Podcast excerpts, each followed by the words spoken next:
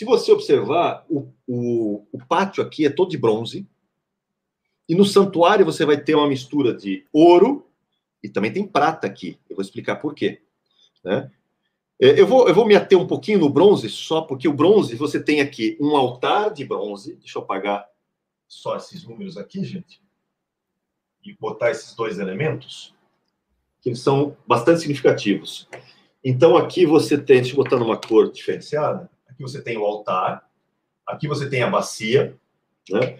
E ambos são de bronze, inclusive essas colunas que estão aqui, porque elas estão vinculadas ao pátio, a base delas aqui é de bronze. Tá? Essa base delas é de bronze. E você tem essas colunas aqui que são de bronze e prata. Tá? Colunas de bronze e prata. Por que, que o bronze predomina aqui? Qual é o, o significado do bronze no texto bíblico? Bronze fala de juízo. Tá? Bronze fala de juízo. Aponta, inclusive, muitas vezes, a questão até do Espírito Santo em vários aspectos. Mas bronze sempre é juízo. Lembra quando Levítico 26, ele fala assim: olha, se vocês pecarem, para vocês, né, a terra vai ser como de ferro, o céu como de bronze, e depois ele repete isso em outro texto, só que ele inverte, daí ele bota, né, a terra vai ser de bronze, o terra, e o céu como de ferro, né, ferro e bronze. Lembra daquela árvore de Nabucodonosor que cresce por sete tempos, né, enquanto ele está é, como, andando como jumento no meio dos jumentos selvagens? Né? Não é como lobisomem, não, viu? É como jumento. Ele vai viver com jumentos. É, o pessoal acha que ele, ele virou um lobisomem. Não, gente. Se ele virou alguma coisa, foi jumento, porque ele, o texto depois diz que ele morava com jumentos, tá? Então, jumentos selvagens. E ele fica lá sete tempos, sete anos. Né? Sete é um número significativo. E, e lembra que na visão, essa árvore é depois é cortada, mas o toco não é tirado, o toco fica, e esse toco ele é amarrado com correntes de ferro e bronze. Por que, que isso é importante? Porque ferro e bronze, na Bíblia, né, e na história, você vê a estátua de Daniel, o bronze aponta para a Grécia, né? o ferro aponta para quê? O ferro aponta para, vamos dizer, a princípio Roma, mas existe um debate se é Roma ou Islã, mas eu vou, vou ficar com Roma por enquanto. Né? É, e Nabucodonosor representa Iraque, aquela região do Iraque. Se você reparar, depois é tirado deles o ferro. Porque é como se dissesse, vai crescer de novo essa Babilônia. Isso aí vai crescer novamente. Por que, que eu digo isso que é importante? Porque toda aquela região do Iraque, se você reparar essa história, é só, é só um, parênteses, né, já que eu entrei no bronze, é, se você reparar na história, aquela região só ficou livre, realmente, depois da, da Primeira Guerra Mundial. Mais ou menos, desculpa, depois da Segunda Guerra Mundial, mais ou menos, depois que você tem Israel voltando a ser nação. Por quê? Porque aquela região toda ficou debaixo né, de, de uma, digamos, de potências greco-romanas ou greco-islâmicas por quase 2.500 e poucos anos, que são os sete dias, os sete anos, que dá 2.520 dias.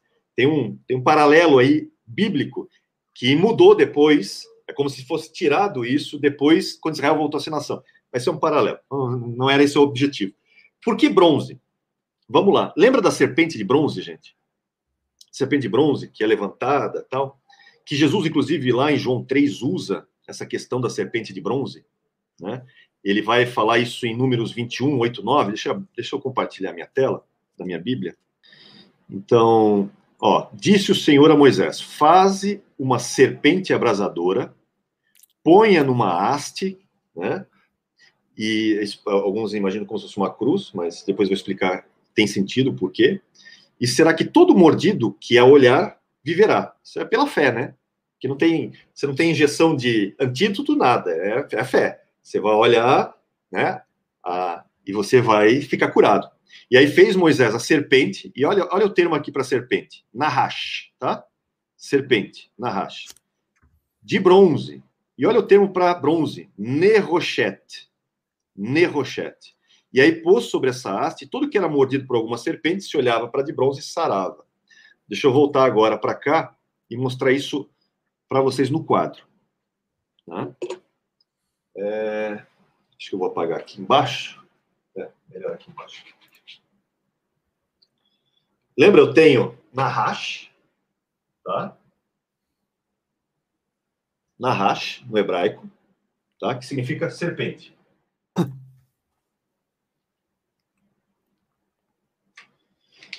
Aí o que, que eu faço? Eu, eu para ter bronze, eu simplesmente vou acrescentar um TAV no final, né?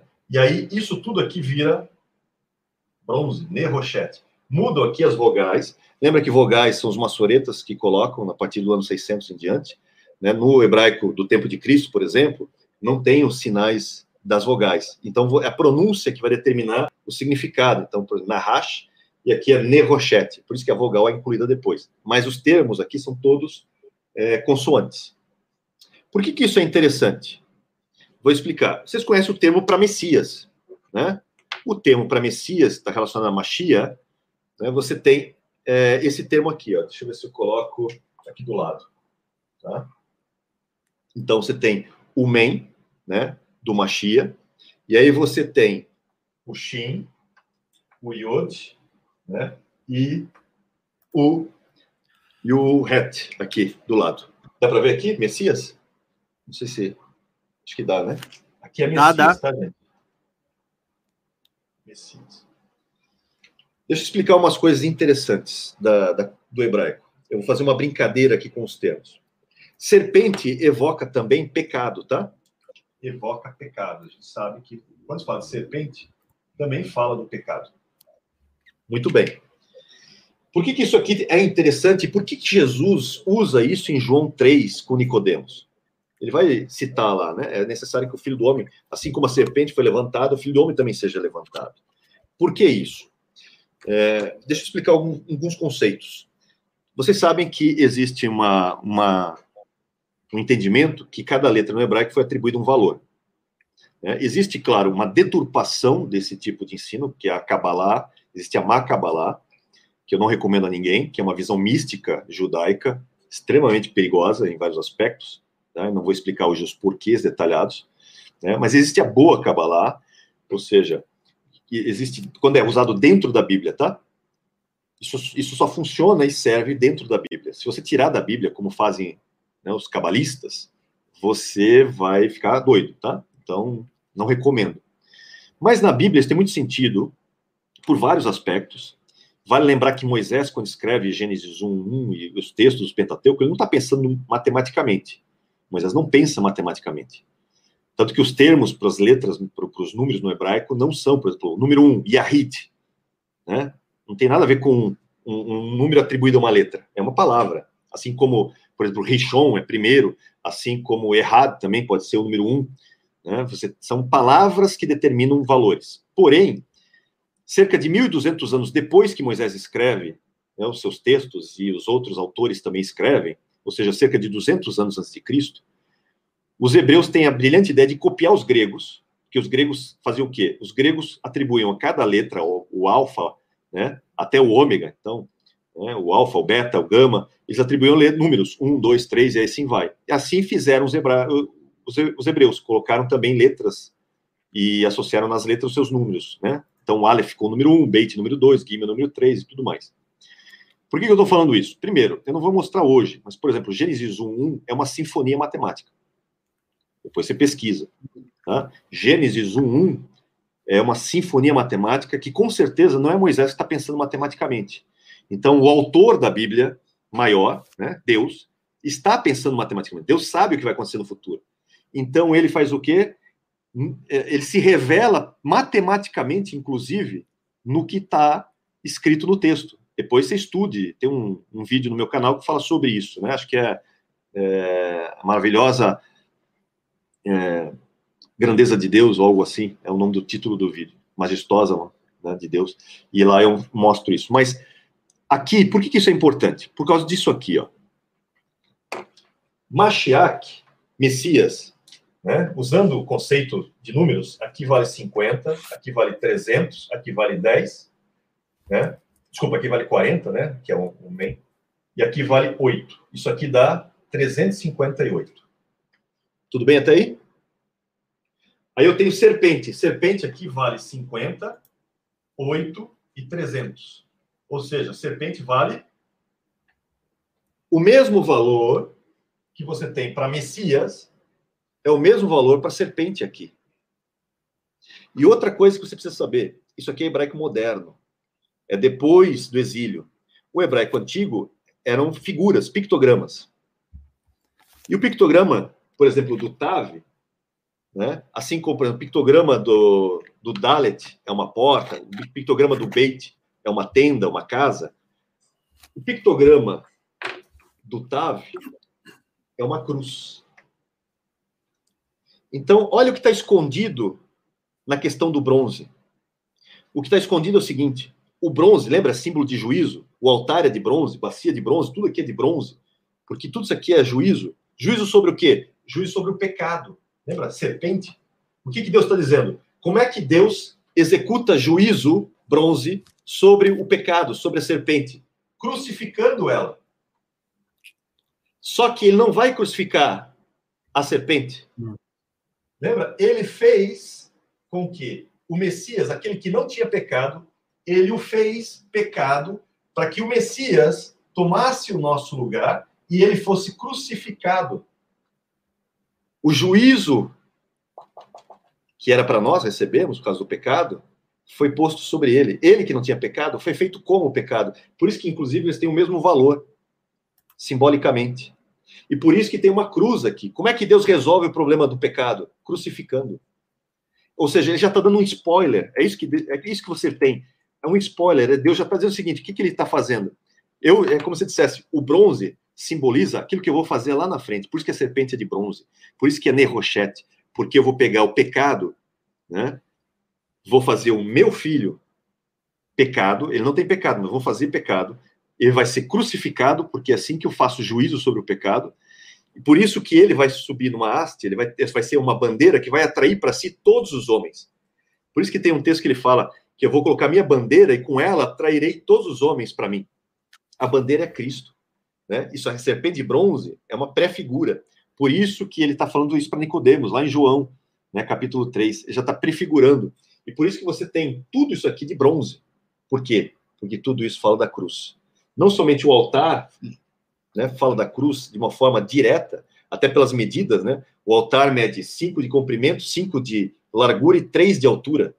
Você tem 5 aqui da graça direto, né? E 5 com 5 dá 10, 10 fala de juízo, porque os 10 mandamentos são as 10 pragas, 10 fala de justiça, fala da lei, né? É a aplicação da lei. Então aqui você tem uma aplicação da lei pela Trindade, porque é o número 3 que está ali também, que é 3 de altura, né? 3 côvados de altura, então, 5, 5, 3, você tem todo um simbolismo de graça, de juízo e da trindade aplicando juízo sobre o pecado. Você tem aqui a bacia de bronze. A bacia está cheia de? De água. Né? Por que água? A água fala de palavra. E é interessante que todo sacerdote, para poder entrar no santo, ele tinha que passar, sair aqui do altar. Antes de entrar aqui, ele tinha que lavar as mãos e os pés na bacia. E como ele está lidando com sangue aqui, é natural que essa bacia de água tivesse, muitas vezes, água e sangue relacionados a ela.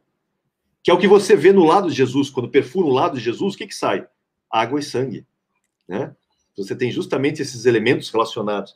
E uma coisa curiosa, né? Essa água fala da palavra de Deus, né? porque a palavra nos purifica, lembra? João 15, versículos 2 e 3, onde ele vai falar, vós já estáis limpos pela palavra que vos falo, versículo 3 né? Ou seja, a palavra me purifica, me limpa. Então é como se fosse uma ação da palavra, porque me, imagina o seguinte: você é o sacerdote, você está indo aqui, né, na bacia, e a bacia está cheia d'água.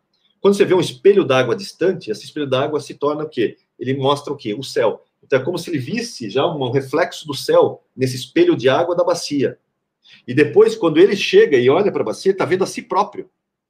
E vendo a si próprio é onde ele vai ver se está sujo aqui, está sujo em algum lugar, né? Ele é onde ele vai lavar as mãos. Por quê? Porque a ação da palavra me lavando, me limpando. E lembra que essa palavra encarnou, né? Porque a palavra é Cristo. A palavra, o verbo se fez carne. Então aponta não só para a palavra de Deus, mas aponta para Cristo também. E aí vale, vai lembrar uma outra coisa curiosa sobre o Tav, deixa eu apagar aqui, que é a famosa Torá. Vou fazer uma brincadeira com o termo Torá também, tá? Quando você pega o termo Torá no hebraico, você tem isso aqui, ó. Tá? Então você tem o termo Torá, tá? Indionei. Então, muitas... Pode falar. Uh, só uma pausa, né? Uh, tem, tem alguns irmãos pedindo assim: ah, o irmão tem canal? Sim. O, o nome do canal do, do irmão Dionei é justamente o nome dele, tá? É Dionei Vieira. Você vai lá. Até se você olhar na descrição desse vídeo aqui, o, o link do canal do irmão Dionei tá aqui na descrição, tá bom? Então, se você não é inscrito, entra ali e se inscreve. E tem o meu também, né? Entra ali e se inscreve no meu também, se você não é inscrito, tá bom? Né? Vai lá, Dionei, manda bala. Então, aqui é o termo Torá, tá?